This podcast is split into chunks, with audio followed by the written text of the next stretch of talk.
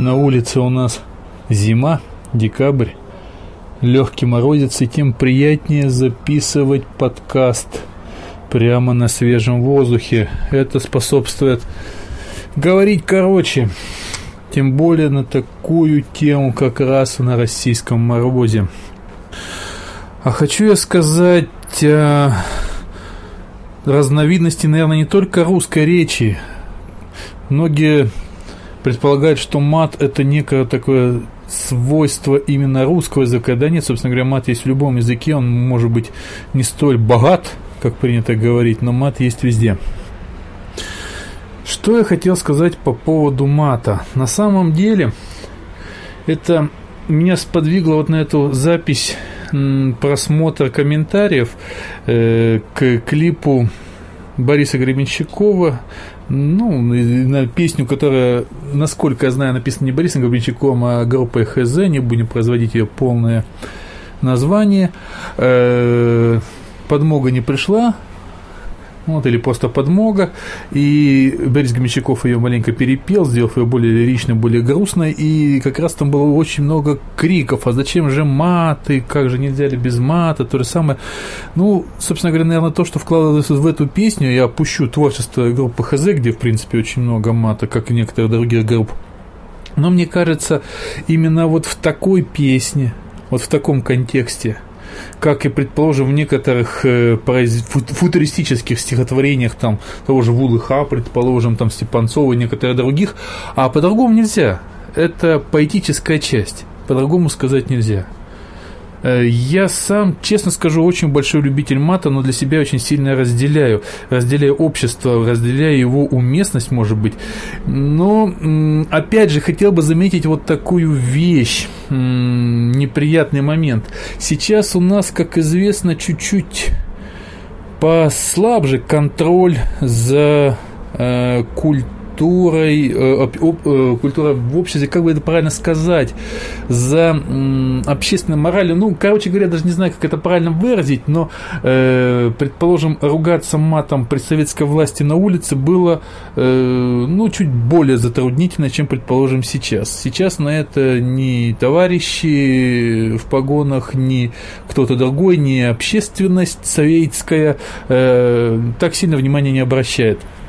Поэтому, соответственно, я вот заметил даже за собой такую штуку, что ну, это естественно. Э, как я уже сказал, что я разделяю общество, поэтому мне бы вот, э, меня мат в этом плане захватывает чуть больше, чем мне даже самому хотелось, вот из-за этой бесконтрольности. Я сам постоянно внутренне, может, себя бью э, по губам в некоторых случаях, э, когда в общественном месте он начинает из меня, может быть, не совсем к месту ворваться.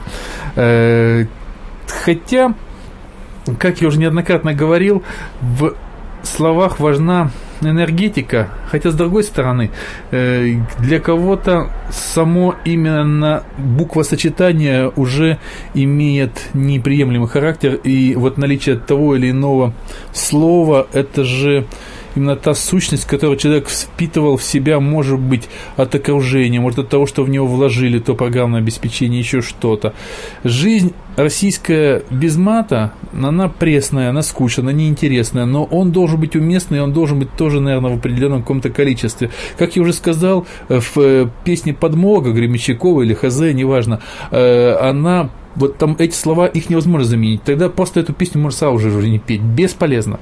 Вот. Точно так же, как э, мне кажется, э, в правдивых рассказах про войну, неважно какую, Великую Отечественную, чеченскую, афганскую, любую, э, в нормальных рассказах, в нормальных фильмах, может быть, в нормальных книгах там и так далее, э, просто невозможно, потому что в определенных ситуациях люди разговаривают ровно так.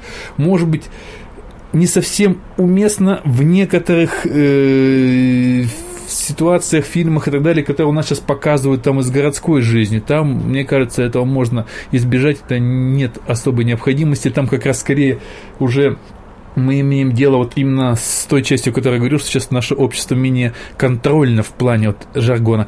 Я, опять же, не могу судить, я хоть и много был по заграницам, но я не столько хорошо владею языками, чтобы судить, насколько вот так вот именно в обществе, там, не знаю, там, какой-нибудь Франции, Германии, там, Америки э, распространено. Мата там достаточно везде, насколько распространено вот так же прямо на улице, в магазине, там, в метро, чтобы там вот матом, там, я не могу этого сказать, не знаю. Мне почему-то кажется, что может быть чуть-чуть все-таки поменьше. Одно дело на рок-тусовке, там, не знаю, там даже на дискотеке, э, не знаю, там, в черном районе, другое дело, там, не знаю, в метро, там, или возле Лувра. Мне так кажется. Что еще сказать по поводу мата? Наверное, все. И моя несчастная гортань уже начинает замерзать, да и времени уже 5 минут я наговорил. Поэтому, собственно говоря, еще раз упомяну об уместности мата. Да, и замечу, как я уже, наверное, э, кто слушал наши программы с Марком Сандомирским интернет-тур, я там уже в э, трех выпусках о жаргоне как раз говорил, что для многих людей переход из реальной жизни виртуальную в интернет, это как раз некоторая такая э, свобода. И они там начинают писать маты, маты, маты, маты, которых от них, в принципе, в реальной жизни не услышишь.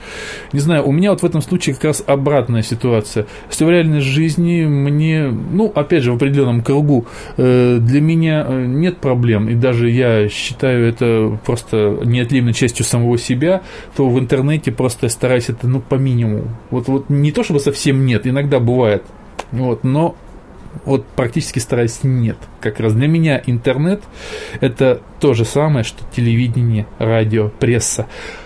Я, честно признаюсь, когда я в свое время начинал работать в газете и на телевидении, тогда были далекие 90-е годы, тогда была маленькая другая ситуация, и у меня были э, газеты Хохма, где был определенный юмор, где было достаточно мата, без всяких точек, тогда это было можно.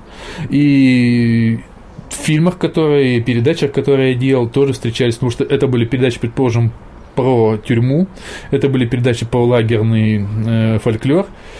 Ребята, там невозможно по-другому. Но чтобы, предположим, в передачах про медицину был мат, я этого не понимаю.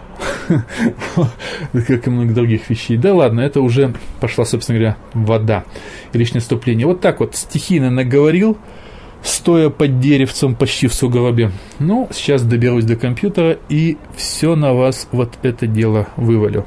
Пока.